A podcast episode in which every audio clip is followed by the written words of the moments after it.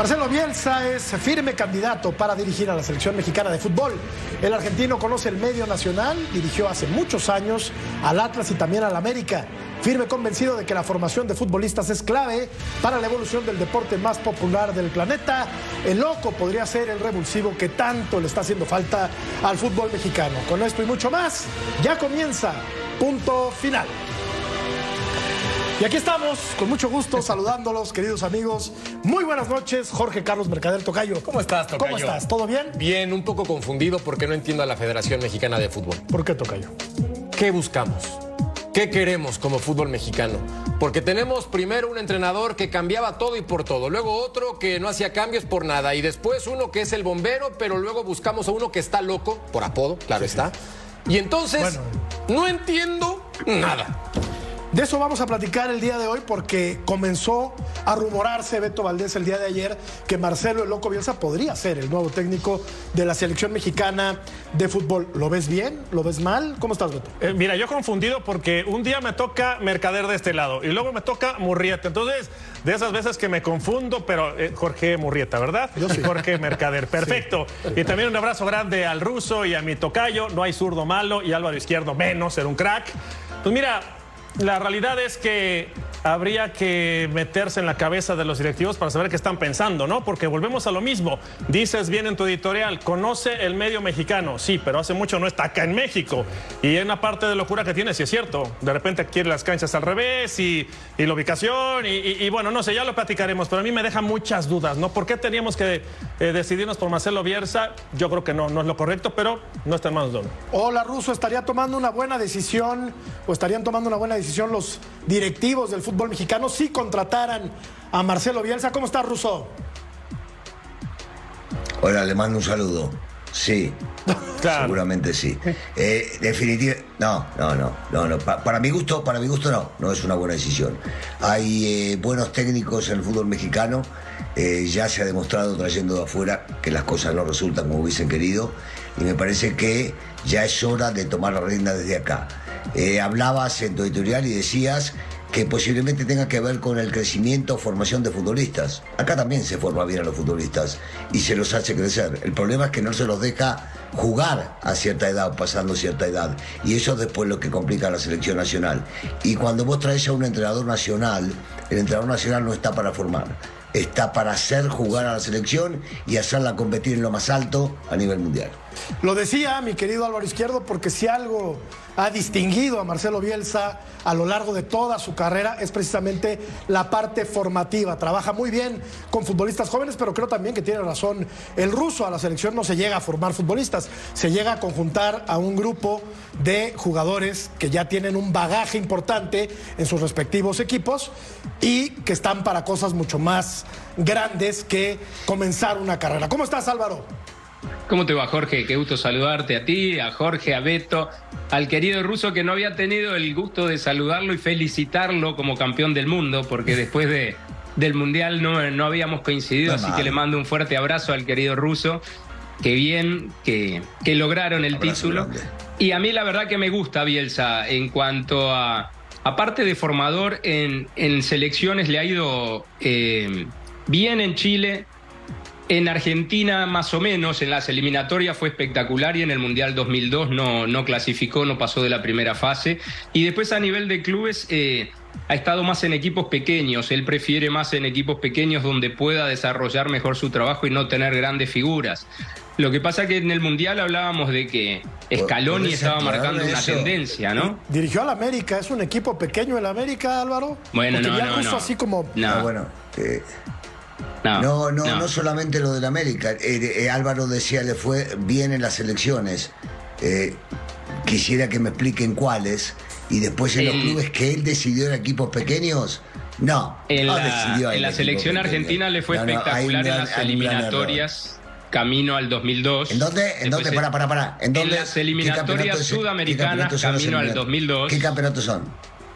Ah, ¿Qué campeonatos son? Estoy hablando que le fue bien, que jugaba No, no. bien, que todos los futbolistas que han estado con él hablan que fue el mejor técnico a- que han tenido en su carrera. Qué lindo arrancar así contigo. Yo te estoy felicitando y saludando y ya Sí, sí. No, no, no, pero yo tampoco. No porque. No, no, pero no, no porque me tire flores tengo que estar de acuerdo en un comentario. Te agradezco las flores, salieron campeones los chicos, los argentinos festejamos y ahí se terminó el tema. Pero de ahí a que de, ahí a que le fue maravilloso en las eliminatorias del 2002, no, no, eliminatoria 2002, Corea-Japón. Eso me lleva, esto me lleva a pensar a Corea y Japón fue la peor exhibición de la selección argentina con la mejor generación de los futbolistas en los últimos 30 años. ¿Estás de acuerdo? ¿Quién lo dirigió? De acuerdo. ¿Te hubiera gustado Batistuta y Crespo juntos ah, en esa selección? Por ejemplo. No, a mí no, a mí no. Eh, en aquel momento éramos 32 millones de argentinos, a todos, menos a Bielsa. Ahora serán más, quiero pensar, pero vamos, a, vamos a hablar de lo que está ocurriendo ahora y de esta idea que tienen los directivos de traer a, Marcelo Bielsa. Pero a ver, tenemos encuesta, la revisamos y lo platicamos, Beto. Venga. A ver, ¿quién te gustaría que fuera el técnico de la selección mexicana? Y ahí están tres rostros muy conocidos en el fútbol mexicano. Marcelo Bielsa, Ignacio Ambriz, Miguel Herrera u otro. Yo creo que hay otros nombres que también suenan y que podrían eh, con suficiencia cumplir con un buen trabajo en la selección mexicana de fútbol. Ya dejó muy en claro el ruso que no le gusta a Marcelo Bielsa. Creo que tú tampoco estás tan de acuerdo con que llegue el loco a dirigir a la selección. Tú tampoco. Y yo no quiero dejar solo a Álvaro Izquierdo. Yo tengo en un muy buen concepto a Marcelo Bielsa. Lo que no sé es si ya pasó el tren para Marcelo Bielsa de dirigir a un equipo importante. Porque solo pregunto para qué. Sí, sí, Daniel. Sí, Ruso. Solo pregunto para qué, solo pregunto para qué, porque lo tengo en un gran concepto, lo tengo todo bárbaro, todo maravilloso. Alvarito decía algo muy cierto, todos los jugadores que pasaron por, por Bielsa hablan muy bien de él. Todo bárbaro. ¿Para qué? ¿Qué es lo que quiero? ¿Qué es lo que pretendo? Yo, a mí me decís, voy a contratar un técnico, es para que me gane un campeonato. Yo los contrato para eso. Y cuando contrato un portero, es para que me salve las pelotas que van adentro, no que me meta las que van afuera. Y cuando contrato un centro delantero, es para que me haga goles. Entonces, si hablamos de Bielsa, díganme dónde salió campeón. ¿A quién le ganó? ah, perdón, Alvarito. Alvarito, Alvarito decía, Alvarito decía que él, decide dirigir equipos chicos, entiendo, entiendo. Mira, a eso, a eso voy justamente, Russo. Tiene diferentes el aristas. salió campeón. Tiene diferentes aristas y eso es lo maravilloso del fútbol, lo que todos podemos platicar, opinarlo y todos tenemos diferentes puntos de vista. Eh, fue campeón con Newell's dos veces en Argentina, le permitió jugar Copa Libertadores, fue su campeón perdido con Sao Paulo. Tiene una medalla de oro, con Vélez, pero después, exactamente, justamente eso, Russo. ¿Hace cuántos años fue campeón? Eso uno. Y después, formador. Pero si viene a la selección mexicana, vamos, no tiene tiempo de formar, no nos interesa que forme, queremos que dé resultados. Y después encuentro que, eh, que Martino trabajó con él. Vemos, ni modo que Martino no tenga cosas de Bielsa. No estoy diciendo que sean iguales, pero algo tuvo que haberle aprendido. Dices, caray, estamos volviendo a lo mismo. Siempre lo mismo, lo mismo. Parecíamos retrógradas. ¿Por qué va de nuevo? ¿Por qué pensar en formar? Formar no tenemos tiempo de formar. Tenemos, necesitamos resultados ahora. ¿no? Es que sobre todo en la selección mexicana. Que platicar de números simplemente para reforzar el comentario y quitar las especulaciones. Con Argentina del 98 al 2004. Marcelo Bielsa, números. 69% de efectividad, 42 victorias, 15 empates, 11 derrotas. Títulos, cero. Claro. Con Juegos Olímpicos, con selección menor, tuvo medalla. Eso es importante mencionarlo.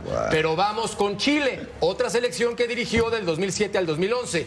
Efectividad, 60%, 26 ganados, 8 empatados, 15 perdidos. Títulos, cero. Eso sí, avanzó en el Mundial que le correspondió a los octavos de final. Con Argentina, con una gran generación fue un desastre en la Copa de Corea-Japón, demostrando en fase de grupos que no lo pudo superar. Ahora, mencionaban los títulos de este señor que ya pasaron prácticamente 30 años desde que se coronó en Liga. Sí. Recordemos el último gran logro de Bielsa. Con Leeds United fue campeón en la Championship para ascenderlo después de algunos años, 16 para ser precisos, y regresar a la Premier. Creo yo que su trabajo en equipos de liga ha sido importante. El detalle es que con selección, con Argentina, con un potencial bárbaro, no, destacó. Y con Chile, con un potencial bárbaro, tampoco. Con Argentina, con una generación espectacular. Ahora, ¿qué habrá sido, Russo, lo que, lo que lleva a los directivos del fútbol mexicano a soltar por ahí el rumor, cuando menos. O sea, ¿por qué estamos hablando hoy, aquí en este programa, Daniel, de Marcelo Bielsa? ¿Por qué estamos hablando del loco? Si estamos hablando de él, es que porque tiene posibilidades de llegar a la selección mexicana. ¿Para qué, Daniel? ¿Para qué? Me, me quedo con la primera parte que decías, ¿por qué sueltan el rumor los directivos o los dueños del fútbol mexicano? para esto, para ver qué tanta eh, llama la atención el hecho de que se esté hablando de que Bielsa pueda llegar a volver, de que Bielsa pueda llegar a dirigir a la selección. Y entonces empiezan a escuchar opiniones de periodistas, de cómo reacciona la gente, y después van a, van a medir y van a juzgar. Ahora, eh, eh, pusieron un tridente, ¿no? Nuestro productor. Sí. ¿Por qué no los Ambriz y demás? Miguel Herrera. ¿Por qué no los otros? ¿Por qué? ¿Porque son mexicanos? ¿Porque en los papeles valen menos? ¿Porque tienen menos trayectoria? Y yo sigo insistiendo, recién Corquito acaba de dar los números. Sí. Son muy fríos, Claro. son muy claros. No vayamos otra vez con el verso y con la antigüedad, porque acá también tenés técnicos Pero- que han triunfado Oye, Daniel, y pero- que son gente ya grande que haya pasado, como el profe Mesa, como Manuela Puente. También tenés tipos grandes. No sé, a mí me parece, me parece que eh, ya es hora de decir, basta, aflojemos con los de afuera, tenemos acá adentro, hay buen material, están estos dos chicos que mencionamos que son eh, Herrera y Ambriz, está también el hombre del momento, como. Luis Almada, que ya dijo que quería también dirigir la selección, no, y que conocen a los futbolistas mexicanos de ahora, Claro. no a los de hace 20 años. En- los de ahora. Entonces, Jorge. sí, te escucho. Este, estoy de acuerdo con el ruso en lo que habla de, de que Bielsa no ha tenido eh, títulos importantes.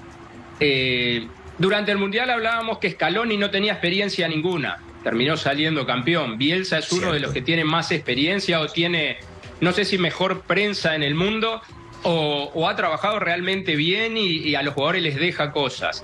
Pero me extraña lo del ruso que dice que nadie, él sí. contrata a un, a un entrenador para salir campeón. ¿Vos realmente, Russo, pensás que México Sí. está para salir campeón en el 2026? Bueno, yo, yo pienso que cuando vos eh, formás o vas a una competencia importante, lo que tenés que pensar en lo, más alto. Sí, yo pienso que tenés que pensar en lo más alto. Yo pienso, entonces si no, lo contratás para qué? Si vos pensás en acomodar algo para que sea para dentro de 8, 16 o 32 años, que es lo que imagino que podés llegar a pensar que México puede llegar a competir, entonces mete un técnico joven, te doy un nombre, Jimmy Lozano, que puede aguantar 12 años en el cargo por su juventud, porque no se le va a ir el avión, porque va a seguir estando atento a todas las cosas que en el mundo, y entonces lo dejas a él. Pero si no, está trayendo un tipo, no sé, de cuánto, 60, 70, 80 años.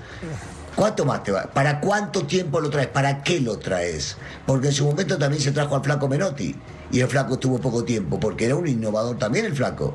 Y el flaco dejó unas enseñanzas. Pero ¿cuánto tiempo lo trajeron? ¿Entendés a lo que voy? Ah, yo, yo, yo no sé hacia dónde va, decía recién este Jorge Murrieta, o hace unos minutos, hacia dónde van los directivos, qué es lo que piensan, qué es lo que sienten, qué es lo que están haciendo. No lo sé, Es no lo que- sé, no lo puedo dilucidar. Yo este, no, no, no, dejo, no dejo de sorprenderme de las reacciones y las acciones de los dirigentes y los dueños del fútbol mexicano. No dejo de sorprenderme. Y en ocasiones, Siempre me aparece algo nuevo. Y en ocasiones de la, de la estulticia, ¿no? Porque tendría que haber una voz de mando, tendría que haber eh, una, una, una claridad de miras hacia dónde ir, ¿no? Pero me parece que si de algo eh, adolece el fútbol mexicano es de idea, de concepto, de trabajo, ¿no? Vivimos en un fútbol resultadista, ¿no? En el que si no te salen las cosas a la primera, Sí. va para afuera. Y vamos, te- y te digo- ¿no? y les digo- los procesos se cortan sí o sí. Este era obvio que se iba a cortar, ¿no? El de Gerardo Martino. Pero ha habido otros, ¿no? En los que la continuidad se ha roto de manera completamente inverosímil, ¿no? Y les digo más de lo que escuché porque a mí no me consta. Suena Bielsa Sí. y después se va a formar o se pretende formar un comité con gente como La Puente, La Volpe, Mesa, Mejía Aguirre. Barón. Yo quiero ver, yo quiero ver a ese Miguel Mejía Barón, yo quiero ver ese comité dándole sugerencias a Marcelo Bielsa. O sea, todo mal, vamos. Yo, yo me quedo con lo que dice el ruso. Pareciera más humo lo que están vendiendo que otra cosa. No, no puede ser que Bielsa sea o esté dentro de la lista para ser técnico de la selección mexicana. ¿Qué nos va a aportar? ¿Qué nos va a dar? ¿Qué de enseñanza nos va a dejar? No lo sé, pero dices, oye, un comité con esas personalidades, no los pongas de comité. Y si los vas a poner de comité, que sea con gente como Ambriz. Bueno, dio nombre de Jimmy Lozano el ruso. Que ¿Por qué no, suena, Rafa, ¿eh? ¿por qué no Rafa. Márquez, por ejemplo, también? No tiene experiencia. Oye, Rafa Márquez puede estar ahí, respaldado con Para este tipo de personalidades. sí, pero ya, Claro, ya darle la responsabilidad. Con este comité detrás de, de, él. De la mayor. Con este comité. Oye, importante. a ver, Scaloni dice, perdón, este, Merca, eh, di- hablan de Scaloni. Con Scaloni estaba, está detrás Menotti, está Samuel sentado al lado de él, está... Arropado es- por gente que Claro. tiene. Ayala, Ayala. Pablito. Aymar. La palabra proyecto en el fútbol mexicano No existe. existe Claro. y no ha existido. Entonces damos bandazos con base en elecciones que no tienen sentido con tu materia prima que es el futbolista. ¿Por qué no modelar a las potencias mundiales? Alemania, proceso con Joaquim Löw, claro, diferencia futbolística abismal. Pero estuvo 12 años en un proceso para ser campeón del mundo. Después, ¿quién viene? Su asistente para dirigir a la selección alemana. Francia. Lleva dos mundiales fuera en la primera fase Alemania, sí, ¿eh? Dos de acuerdo, pero seguidos. también tienen campeonatos del mundo y tampoco hay que Ah, no, dejarlo atrás. claro. Francia como Nosotros selección también poderosa, tenemos campeonato del mundo, pero hace mucho. pero no tiene tanto tiempo lo de Alemania tampoco, mi querido Álvaro Izquierdo. Digamos ¿Cómo que no? 20 años en el 2018 fútbol. y 2022 en los dos mundiales se fue fuera en la primera fase. Francia, vamos con Francia, ¿te parece? Selección que llegó a dos finales consecutivas con el mismo entrenador y con un mismo proyecto. Más allá del ¿Dónde, talento dónde individual. había salido campeón de Champions? Brasil, Argentina, selecciones de este lado del continente que tienen un proyecto poderoso y que han mostrado con una palabra clave, proyecto que se puede ser sólido. Yo a lo que voy es modela, no des bandazos tontos, irreverentes, incongruentes cuando tienes en el fútbol mexicano Claro. talento. Les estás pidiendo demasiado. Es que es lo que Porque yo si algo se han empeñado en demostrarnos los directivos del fútbol mexicano es que no tienen talento acá arriba y no tienen cacumen, toman decisiones Sí muy a la ligera. para esto, En ocasiones billete. se dejan Para llevar por lo que dicen, tocayo, los medios de comunicación, ¿no? Se- eh, vamos, es el respaldo de los directivos. Lo, lo decía el ruso hace, hace, unos, hace unos momentos, o sea, vamos a soltar el nombre de Bielsa y le tomamos Claro. la temperatura Claro. al ambiente, ¿no? Yo me quedo con y eso. en ese caldo de cultivo vamos viendo si Bielsa jala, si Nacho jala, si. Herrera jala o si Almada jala. Me quedo con y eso. así, pues así no puedes dirigir el fútbol mexicano. De acuerdo. Ruso, ¿de qué estamos hablando? De, de esto y vamos a seguir hablándolo durante toda la vida. Esto no va a cambiar. Recordemos, sociedades anónimas, dueños, cada uno tira para su lado, lo que más le conviene, lo que más le favorece, y después piensa en la estructura. Si no, eh, digo, habría una federación de fútbol autónoma. Si no, habría, y los árbitros se decidiría también el tema arbitral desde otro lado. Eh, todas esas cosas no las vamos a, a- a conseguir. No te las dan ni para probar. No es que dicen, bueno, vamos a ver cómo reaccionan con este tema. No, vamos a ver cómo reaccionan con Lozano, cómo reaccionan con Bielsa, cómo reaccionan con Herrera, a ver si ya perdonaron esta o la otra. Pero todo esto también tiene que ver con desviar la atención, llevarnos hacia otros sectores, no hablar de la realidad que más importa. Илья Porque hoy por hoy México no va a jugar eliminatoria y va a seguir jugando estos partidos Morondanga que se juegan y que no les sirven para nada y que no aprenden nada. Y ahora están pidiendo por favor o están rezando porque no se juega, entonces poder llegar a entrar a la Copa América. Cuando en su momento decían no, Copa América no, porque abusan de nosotros con el dinero, mejor nos vamos a jugar al, al norte. ¿Y qué aprendes en el norte? Vas para atrás, no competís en Copa Libertadores con los mejores, no competís en Copa Sudamericana, no te medís con las selecciones más importantes, supuestamente de las más importantes que hay en el mundo, que son las sudamericanas.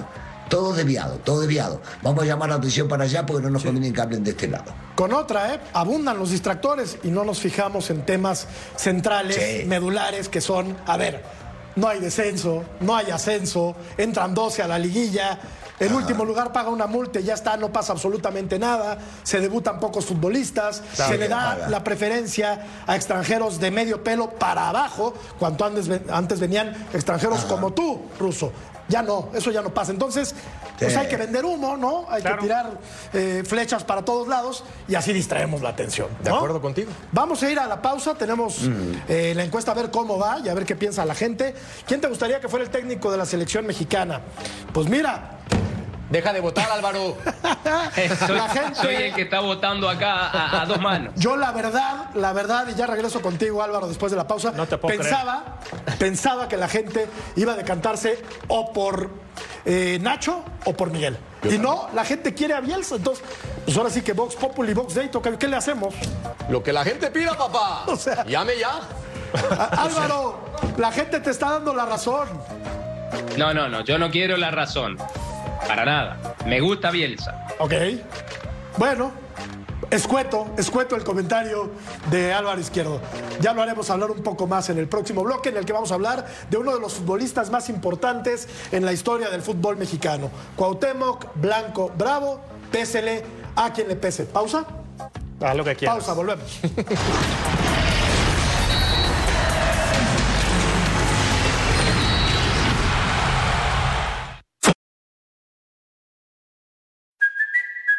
Kaylee Cuoco for Priceline. Ready to go to your happy place for a happy price? Well, why didn't you say so? Just download the Priceline app right now and save up to 60% on hotels. So, whether it's Cousin Kevin's Kazoo concert in Kansas City, go Kevin, or Becky's Bachelorette Bash in Bermuda, you never have to miss a trip ever again. So, download the Priceline app today. Your savings are waiting.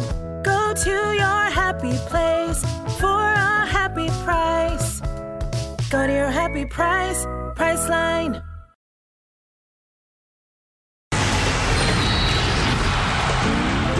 Cuauhtémoc Blanco celebra 50 años de vida y el fútbol mexicano extraña sus genialidades. Fue un 17 de enero, pero de 1973, cuando nació en el barrio Bravo de Tepito, uno de los ídolos más grandes del balompié nacional. Americanista hasta los huesos, pero adorado por todas las aficiones.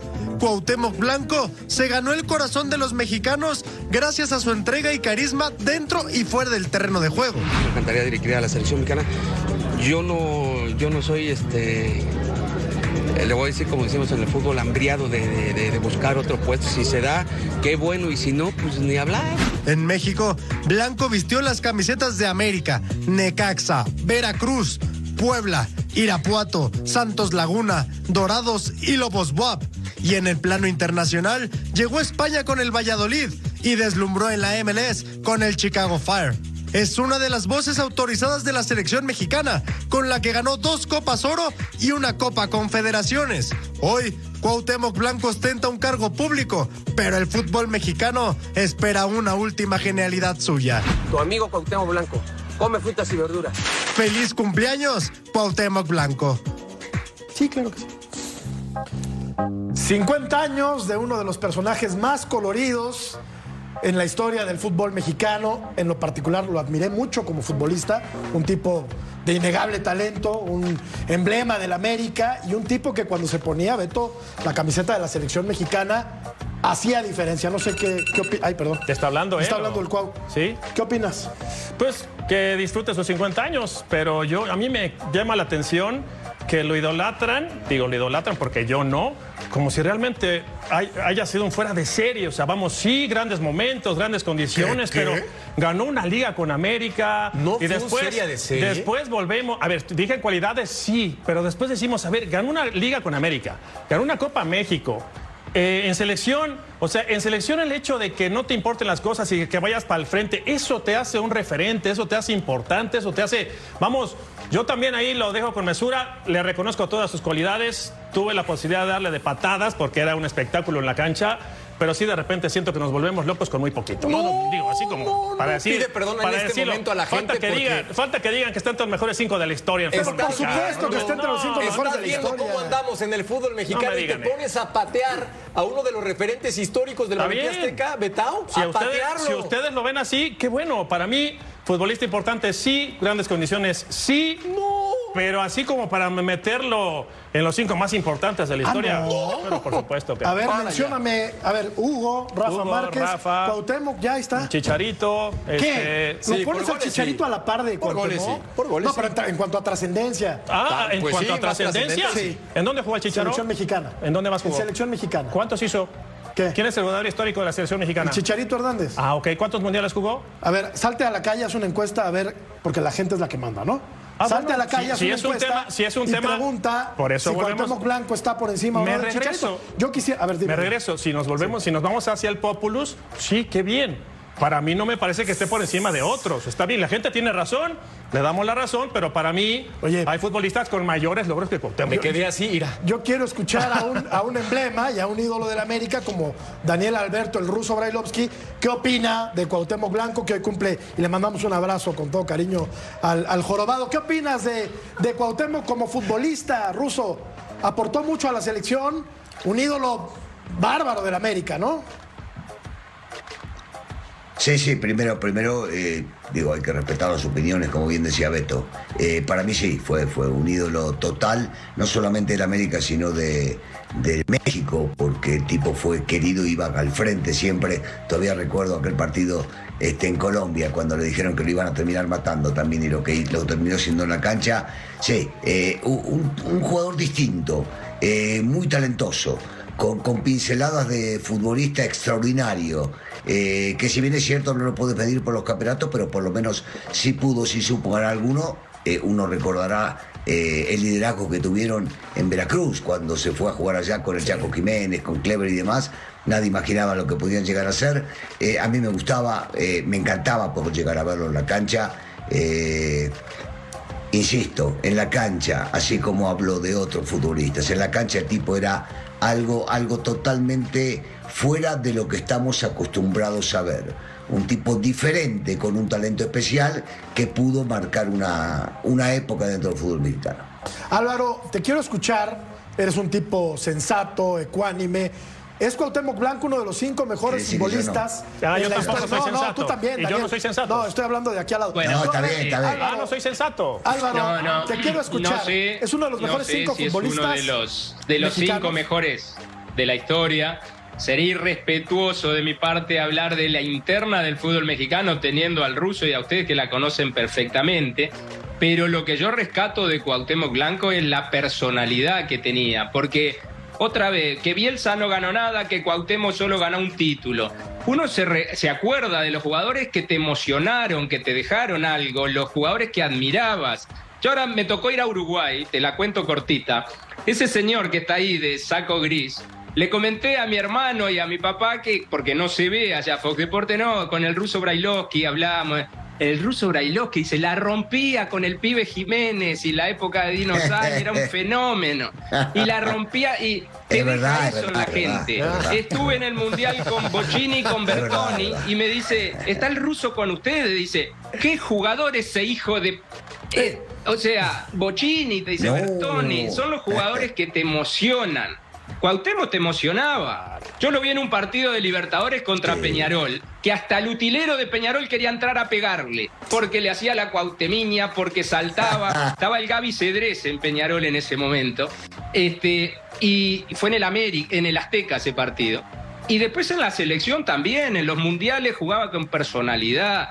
Este, eh, el tipo es político y es exitoso o llegó a un puesto importante. Estuvo con una de las mujeres más bellas de México. Eso sí. El tipo es un ganador.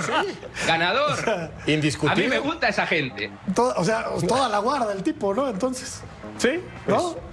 ¿O qué me o sea- quie- dime algo, Beto, porque Yo, Te veo yo- reticente, yo te veo expresé, renuente. yo expresé mi opinión y creo que cada uno de nosotros comentamos no- cosas parecidas. pero no me digas que no te gustaba como jugador. Hablamos, dije que sí. Ah. Y, y re- respaldé lo que dijo el ruso. Dije, calidad sí, diferente sí. Me tocó marcarlo, era muy complicado. Pero así como me lo venden, digo, caray, está bien, digo, si tú lo quieres ver así, adelante. A mí sí yo me para parece- mí le mando una felicitación grande porque somos de la edad, unos meses más chicos soy yo. Sí. Pero nada más, que tengo feliz cumpleaños. y Yo listo. creo que sí fue un superdotado y un fuera de serie. No hizo nada, no pasó nada. Yo creo. Tenía unos Ah, pantalones No. para Ah, jugar ah, y un talento y un carácter y unos El Matador Hernández no tenía. espectaculares. Matador Hernández no tenía, este Torrado no tenía. no vamos a comparar este, a figuras del ah, fútbol mexicano. Betao, ¿sabes que Si no se quiero, juega con amígdalas, nada Betao, más. te quiero Igual. y eso nunca está en condición. Jamás lo voy a condicionar, nunca. Ni con este comentario. Pero lo que sí puedo decir es que Cuauhtémoc Blanco merece más respeto en esta mesa, porque parece No le estoy que faltando un al jugador respeto, ¿eh? cualquiera. No le estoy faltando al respeto. No le voy a la América y me duele cómo hablas del cuadro. No estoy faltando al respeto, le estoy reconociendo, le estoy reconociendo, pero nada más. Yo listo. creo- Una desfachatez, Yo, tocayo. lo, lo que sí creo, a ver, y puedes no estar de acuerdo conmigo, se vale, por supuesto, Daniel, Álvaro, que como jugador de la selección mexicana no hubo otro como Cuauhtémoc Blanco. Porque llegaron figuras del tamaño de Hugo Sánchez y la verdad es que pasó muy poco. Por ejemplo, en el Mundial de 1986, Cuauhtémoc Blanco fue referente de México en con- con 1998. Cuauhtémoc la selección fue llegó al referente de México sí. en 2002. No llegó al quinto Sí, partido como claro. tampoco llegaron los otros. En Chicha, 2010 también fue referente de la selección Claro, sí. mexicana. Aquí estamos Tienes viendo los números Sí. con la, con la selección. 120 partidos, 38 goles, 3 mundiales y ganó con Manolo Lapuente en aquella final contra Brasil en el Azteca la Copa Confederaciones. Este tipo tiene un lugar muy bien ganado en la historia del fútbol mexicano. Está bien. Ponlo en el lugar que quieras, Sí. Beto, pero, o Ah. Ruso, Álvaro, pero yo creo que sí merece Ya le un lugar de privilegio. Ya le cambiaste al En la verso. historia del ya le cambiaste al verso. Está No, en la historia del fútbol Beto, mexicano, sí. eh, sigo pensando que dice mexicano, Beto, sí. que, que no están los cinco mejores de la historia. Yo creo que sí. Y él nombra a Rafa, a Hugo Sánchez, por supuesto, pero ellos, más que nada, fue lo que hicieron en el exterior, ¿no? En Madrid y en Barcelona. Eh, en México eh, no tienen grandes eh, credenciales o grandes títulos, o sí, Hugo y Rafa. Cuauhtémoc en la selección mexicana y en los equipos mexicanos. Me sorprende que haya jugado en ocho equipos, no sabía Sí. que haya jugado en tantos equipos en México. Pero, este, ¿en, en qué lo pones vos, Beto? Porque Es muy buena la tampoco pregunta. llegaron al quinto partido Hugo Sánchez y Rafa Márquez. Es muy buena la pregunta, Alvarito. Para estar en esos cinco, ¿qué necesita hacer? Mira, Tocayo, es muy buena la pregunta. Y yo creo que te estás refiriendo básicamente a lo que hacía en selección mexicana como referente y eso que ponía de más, ¿no? Que me parece que muchos también lo hacían. Pero si tú preguntas a nivel mundial que te den cinco nombres de futbolistas mexicanos, difícilmente te van a nombrar a Cuauhtémoc. No le estoy faltando al respeto, ¿eh? Al contrario, me parece, insisto, diferente, grandes condiciones. Yo creo, Pero si, habla- si hablamos de la historia dentro del fútbol mexicano, te van a decir tres o cuatro antes que Cuauhtémoc. Yo creo, Tocayo, que esa lesión que le propinó Ansley Elcock, ¿te acuerdas de aquel trinitario? La planchota. Sí eh, hizo que la carrera de Cuauhtémoc no fuera en ascenso y no tuviera ese despegue espectacular que todos esperábamos, porque yo creo que estaba para mucho más que el Valladolid. En el terreno del hubiera lo condiciona. Claro. Me parece que tenía el potencial para brillar en España con el Valladolid, tampoco fue el Real Madrid. Y en esa comparativa estoy de acuerdo con Betao en que Javier Hernández, Hugo Sánchez, Rafa Márquez tenían mayores cualidades para trascender en el fútbol de primer mundo.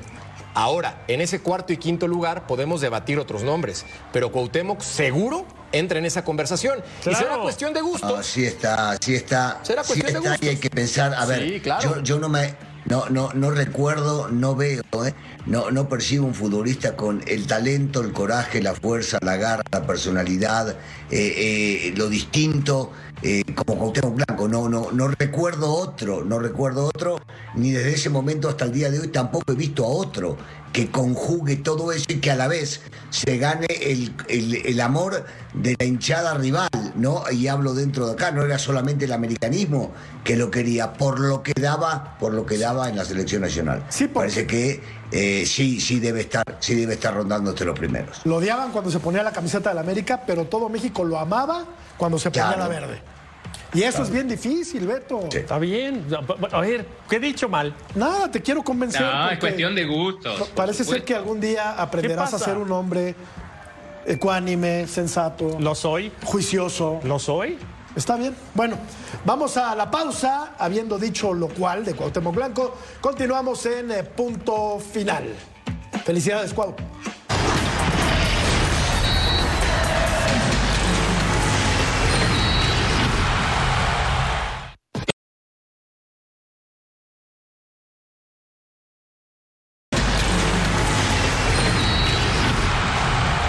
Sabemos lo que, lo que Vega nos aporta al, equipo, obvio que, que duele la, pues el que haya salido lastimado, el, obvio lo vamos a extrañar. El que está esperando el momento está a disposición, está disponible, está para, para dar la mejor cara y eso es lo mejor, no obvio se va a extrañar, no, no se ha perdido. Fueron dos visitas muy, muy difíciles. A lo mejor, el, como dices, ¿no? Queda la espinita de lo de San Luis. Son cuatro puntos que nos, nos tienen ahí y estar invictos ahorita en el comienzo del torneo. El ser constantes, el ser este, efectivos en, a la hora de estar dentro del área, a la hora del- de, los goles. Creo que eso es lo, el detallito, se podría decir. Sabemos que afortunadamente Alexis Vega no se rompió los ligamentos, que eh, tendrá una recuperación seguramente complicada, pero lo peor, lo que se esperaba, no se cumplió afortunadamente, Tocayo, pero sí pierde demasiado el Guadalajara. Sin Alexis Vega, que me atrevo a decir que era el 70% de este Más, equipo. George. ¿No? Mira, Sí. platiquemos del torneo anterior con base en números. El Guadalajara anotó 19 goles en total, Alexis Vega convirtió 3, pero pasa por la generación ofensiva de este futbolista que es desequilibrante y ayuda para que su equipo pueda funcionar. La buena noticia es esa que no tiene rotura de ligamentos. La mala noticia es que a sus 25 años va a tener ya probablemente, a reserva de lo que diga el médico el miércoles por la mañana, una tercera operación en la misma rodilla. No soy doctor ni le juego al médico, pero entiendo que si tienes tres operaciones en la misma rodilla, tu carrera puede estar en riesgo por una situación natural. Ojalá con la medicina, la tecnología y todo el cuerpo médico del rebaño sagrado lo puedan proteger.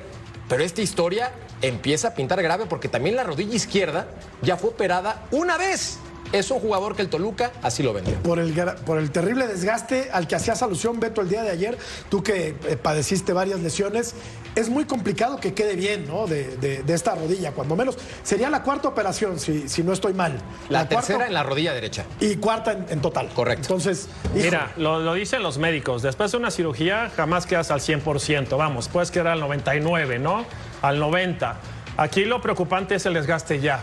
Si me permiten el, término, está muy raspada la rodilla, está, está lastimada, está reconstruida. Ahora, yo lo decía desde ayer, si tú mantienes una fortaleza importante, en este caso en el cuádriceps, que es lo que protege la articulación de la rodilla, va a estar bien, pero se tiene que cuidar mucho, ¿no? Y por ahí de repente se ve eh, pasado de peso, no estoy diciendo que esté gordo, pero se ve pesadón. Entonces, necesita estar muy fuerte para mantener, no una rodilla, porque son las dos las que ya tiene tocadas. Y pasando al plano futbolístico, si tú decías el 70%, yo creo que incluso hasta más. O sea, es una Alexis dependencia total de las Chivas y hoy sí a- al técnico se le debe estar viniendo la noche porque ¿cómo lo va a suplir? No, no, no hay forma de suplir un futbolista Ahí está Ormeño. que como comentaba el ruso ayer, por ejemplo, es un futbolista de lo mejor que hay en el momento mexicano, eh, incluso con ciertas posibilidades de jugar en el extranjero. Hoy no hay un Alexis Vega en México. Si lo pasó mal Álvaro Guadalajara en las dos primeras jornadas, primero contra Monterrey y después contra San Luis con todo y un hombre más, pues ahora sin Alexis Vega, la verdad es que el panorama luce mucho más que sombrío para, para el rebaño sagrado de Paunovic. Bueno, eso eh, lo hablamos también justo en algún programa en la semana anterior con, con el querido Ceci, que debe estar disfrutando allá de Uruguay ahora. Eh, no le fue mal en cuanto ¿Quién a es? resultados. Eh, ustedes que los resultados de Bielsa, que los resultados de Cuauhtémoc, los resultados de Chivas no son malos como visitante, pero pierden al jugador diferente, realmente. Es el jugador que, que te marca a diferencia desde lo técnico, desde lo talentoso, desde la pegada, desde un pase, desde un uno contra uno, no lo tiene. Y Chivas eh, ha sufrido mucho en los últimos torneos de mitad de cancha hacia adelante, ¿no? Se le lesionó Macías, no encuentra un goleador, este, ahora trajo a este muchacho ormeño y, y el entrenador no lo quiere. Entonces eh, le va a hacer muchísima falta realmente a Alexis Vega. Qué bueno que no fue rotura de ligamentos, pero qué malo si hay que operarlo otra vez, porque ya entonces o se le tranca la rodilla o tiene problemas ligamentosos tendones y lo que dice Beto, jamás te va a quedar igual y ya la cuarta para un muchacho que no está tan, digamos, crecido en edad, o sea, no es un problema 25 eh, que a veces aqueja a los futbolistas más veteranos ya de que, que muchísimo desgaste. Ojalá que con el cuádriceps, fortaleciendo el cuádriceps, pueda mantener, sí, como decía Beto, la articulación y que nos pueda seguir regalando su talento, pero está complicado. Oye, Russo, los cuatro puntos que lleva Guadalajara maquillan un poquito el inicio de temporada que ha tenido el rebaño, que ha sido, la verdad, bastante discreto, ¿no? Lleva 180 minutos sin, anotar gol el Guadalajara, ahora pierde a su hombre más importante. Y lo cierto es que Monterrey le pasó por encima, no la metió, pero le pasó por encima. San Luis fue mejor que Guadalajara. ¿Cómo le viene la cosa, Russo, a las Chivas sin su mejor hombre? Bueno, eh, el, el tema es que en el fútbol no es una regla tan simple, entonces es imposible saber. eh, Viste, a veces juegan contra 10 hombres, como le tocó el partido con San Luis, y no, no, no le generan situaciones, no le hacen un gol. Y juegan un partido contra Monterrey, en el cual Monterrey los peloteó y terminan ganando ellos 1-0. Entonces, la lógica indica que cuando un futbolista de la talla de Alexis y de lo que demostró en los últimos años, eh, no tiene, no tiene Chivas o jugador para sustituirlo, y te diría que no sé si hay alguien, algún equipo en México que tenga un jugador para sustituir el valor que le estaba dando este chico a, a su institución. Va a ser difícil, va a ser complicado, seguramente en algún momento van a abrir paraguas, como diciendo, bueno, ven, por este motivo las cosas no funcionan de tal o cual manera, pero, pero va a seguir siendo lo mismo, ¿eh? un futbolista no termina salvando una temporada, sí podía llegar a ayudar en la cuestión ofensiva, pero Chivas va a seguir peleando entre el 10 y el 12 para ver si entra repechaje, después a ver si gana un partido y de ahí para afuera, descansar y a tomarse vacaciones. Si acaso, corrijo, Alexis Vega le anotó al Monterrey. No anotó contra San Luis el equipo del Guadalajara. Vamos a la pausa. Regresamos a punto final. Sí.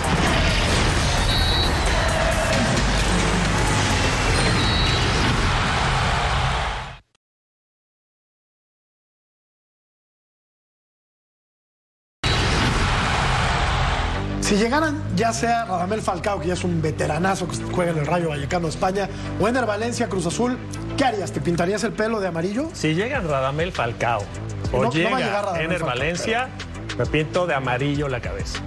¿Qué? ¿Qué? la ¿Escuchaste, pinto de amarillo. De amarillo, ¿eh? ¿Escuchaste Mira que lo, no. lo que haría este Cualquiera. muchacho? Beto, cualquiera de los dos, con Sí, que sí. llegue uno alcanza. Sí, señor. De Me la juego por. Pues creo que es momento de tirar la exclusiva porque en este momento me están informando que puedes pintarte la cabeza en un futuro si llega No, Radamel. Falcao. Y mira, no tengo. a sudar así. ¿Cómo, cómo estará el tema que, que no tengo una prenda de color amarillo en el closet? eh? Por eso te digo, de amarillo me pinto la cabeza si llega cualquiera de esos dos. Esto me sigue demostrando, Betito, que todos llevan un americanista dentro de su corazón. Me lo sigue demostrando. Ya ves, ¿para qué lo tiras tú, Betaús? A mí Podrías haber dicho. Vos le tirás el centro verde, también, azul, ¿qué querés? Entra a cualquier cabecear. color. Me acabas de matar, Rusito. Me acabas de matar. Oye, Álvaro, No, bueno, bueno, pero Beto, O me maté solo. había muchos colores. oye Álvaro, pero a ver, este, ven- ven, la, la prensa aquí suelta cualquier cosa. Tanto se habló de Luis Suárez que eso hubiera sido una gran contratación, Claro. la verdad, para Cruzul. No Debutó llegó. hoy en Gremio de Porto Alegre, Debutó hizo tres goles en los primeros 30 minutos. Luis Ese- Suárez. ese Ganaron es- 4 a 0 con tres goles de Suárez. Ese sí que le hubiera vi- venido bien a la máquina, pero a ver, Falcao tiene 36 años, 37. 36. Por ahí. Eh, Ender Valencia creo que podría 33, llegar en ¿no? mejor momento, pero, Es menor. pero a ver, eh, creo que Cruzul lo hace todo mal, Álvaro. Bueno, pero espera. Ener Ener Valencia hizo un mundial muy bueno con Ecuador, ¿eh? Y Falcao, hablando de lesiones de rodilla, viene arrastrando justamente varias lesiones el, el colombiano, pero también tiene 36 años Luis Suárez y me dijiste recién que te hubiera gustado que llegara. Entonces Hombre. Falcao también tiene 36 y Suárez también viene con problemas de rodilla. Eh, son dos jugadores que si llegan al fútbol mexicano creo que le levantan el nivel, que se mejora. Yo no sé si hay que pintarse el pelo de amarillo, Sí, como dice sí. Betao, pero Cruz Azul realmente daría un salto de calidad de mitad de cancha en adelante, porque eh, a mí me gusta Carneiro, la verdad, pero le pegan demasiado a Carneiro eh, y no en la cancha, eh, le pegan afuera, que tiene este problema, el otro. A mí me gusta cómo juega, la verdad. Pero después de Santi Jiménez le ha costado encontrar un, un centro delantero que, que la meta. Ahora, el que llegue podría llegar en marzo para que lo registren por ahí de diciembre, ¿no? Como una O tradición sea, en Cruz como, Azul. como- como esa bonita tradición. Una claro. tradición en Cruz Azul, pero también hay que decirlo, y estoy de acuerdo con Álvaro Izquierdo. Él mencionaba que tanto Luis Suárez como el caso de Falcao, por ejemplo, tienen lesiones de rodilla, pero las lesiones han tratado mejor al futbolista uruguayo. En el caso del colombiano, solamente en esta temporada tiene dos goles en 15 partidos y ha disputado el 28% de los minutos. Claramente va a la baja en su nivel, mientras que Luis Suárez llega al gremio siendo futbolista titular tanto en Uruguay como en España. Bloque enteramente patrocinado por Beto Valdés. Él sugirió, él sugirió a la producción que habláramos de Cruzul porque de aquí para acá, pues como que a nadie le interesa ese equipo. Menos allá y menos allá tampoco. Vamos a la pausa. todo, Morriata. Regresamos a punto final.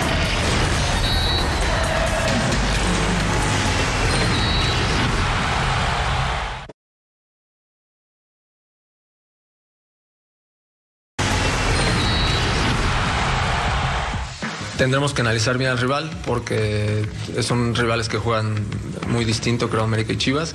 Hay momentos en donde hay que ajustar, pero sí creo que nuestro funcionamiento fue bastante bueno contra América.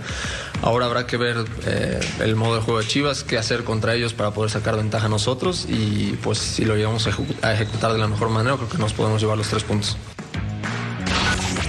Creo, Jorge Carlos Mercader, que el Toluca puede agarrar barco este fin de semana. Crees muy bien, Tocayo. Creo, ¿eh? Pinta. En el fútbol mexicano cualquier cosa puede pasar, perdón el cliché, pero es necesario. Sin embargo, viene el Pero es que aquí mejor no es cliché. momento, Aquí sí pasa cualquier cosa. Sí. el mágico puede cómico a mundo la de la Liga. MX. Sí. Pero veamos cómo arrancó el Guadalajara. Tiene cuatro puntos, no ha perdido. Contra Monterrey le llegaron N veces. La fortuna del fútbol le acompañó y gana. Aquí gana el que la mete, lo hace bien Guadalajara. Punto, ya está. Contra Atlético de San Luis, eh, empate merecido para el rebaño sagrado. No sé, Tocayo. Viti- Vitiño le iba a colgar del ángulo y se acababa el partido. Pero también el Guadalajara en el último minuto lo estaba ganando, no es por un fuera de lugar ahí marcado ¿Con por cuánto, y centímetros. con cuánto, ti- cuánto tiempo jugó con 10 San Luis? Desde la expulsión de Sanabria al minuto 15 del Gran primer punto, tiempo. Ruso. Sí. Gran punto, Y si Ruso. Vitinho la clava en el ángulo, la que tiró, eh, ¿qué, qué jugada que hizo? Sí. Pero digamos que el Guadalajara está cómodo con esos cuatro puntos. Y el Toluca empató con el América y no es para festejarlo, Ruso. Pero creo que el funcionamiento deja buenas sensaciones. Bueno, a mí, a mí lo que, a mí lo que me gustaría, a mí lo que me gustaría es que se jugara la vida al Toluca como contra América. O sea, contra el América se juega en una final este Mercader. Es nuestro clásico. Pues, Toro pero, Mesa ya no existe, pues, a pues ver, es nuestro a clásico. ver, a ver si también el sábado pueden hacer algo, porque di- dijiste que está a modo, ¿no? El partido pareciera modo. Yo creo que se le están acomodando las cosas al Toluca para sacar un buen resultado. Pues, Parece. de una cancha que no pesa, esa es la verdad, y un Sí. estadio que no pesa, Sí. que nunca ha pesado. Tienes razón. La verdad, porque el Jalisco. Le ha costado trabajo El Jalisco sí que pesar. pesaba, Álvaro. Sí. Pero este estadio Y de bueno. Guadalajara es más frío que la mesa en la que ponemos el teléfono. Por supuesto, yo escucho hablar del Jalisco desde que jugaba Pelé en el 70 Hombre. y nadie quería ir a jugar a ese estadio y después que pesaba. Pero yo creo que hay algo contra Jorgito Mercader. De acá me dice el productor, hay que ir a la pausa, a la pausa. Del América hablamos tremendo rato, de Cruz Azul un montón. Y ahora de Toluca hay que cortarlo rapidito. ¿Por qué, Jorgito? Me Perdón, siento Álvaro. con el corazón dolido, mi querido Álvaro Izquierdo, pero acá yo soy un peón más de esta empresa y respeto las decisiones del señor productor, pero la vida las cobra, señor productor, la vida las cobra. Y el productor nos está pidiendo que vayamos a la pausa. Uh, que la Entonces, canción. Vamos a la pausa A y creo que ya no vamos a ¿Qué platicar del Toluca porque no tiene mucho sentido. Regresamos para Otro. rematar. Otro necio, Dios mío santo.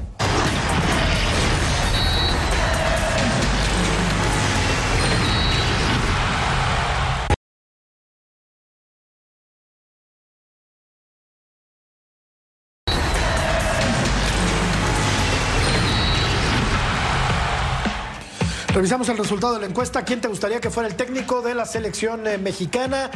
El 31% de la gente opina que Marcelo Bielsa debería de ser el nuevo timonel del tricolor. El 23% opina que Nacho Ambriz. Miguel Herrera el 19% y casi gana otro, ¿eh? 27%. Ruso, gracias. Ya nos vamos.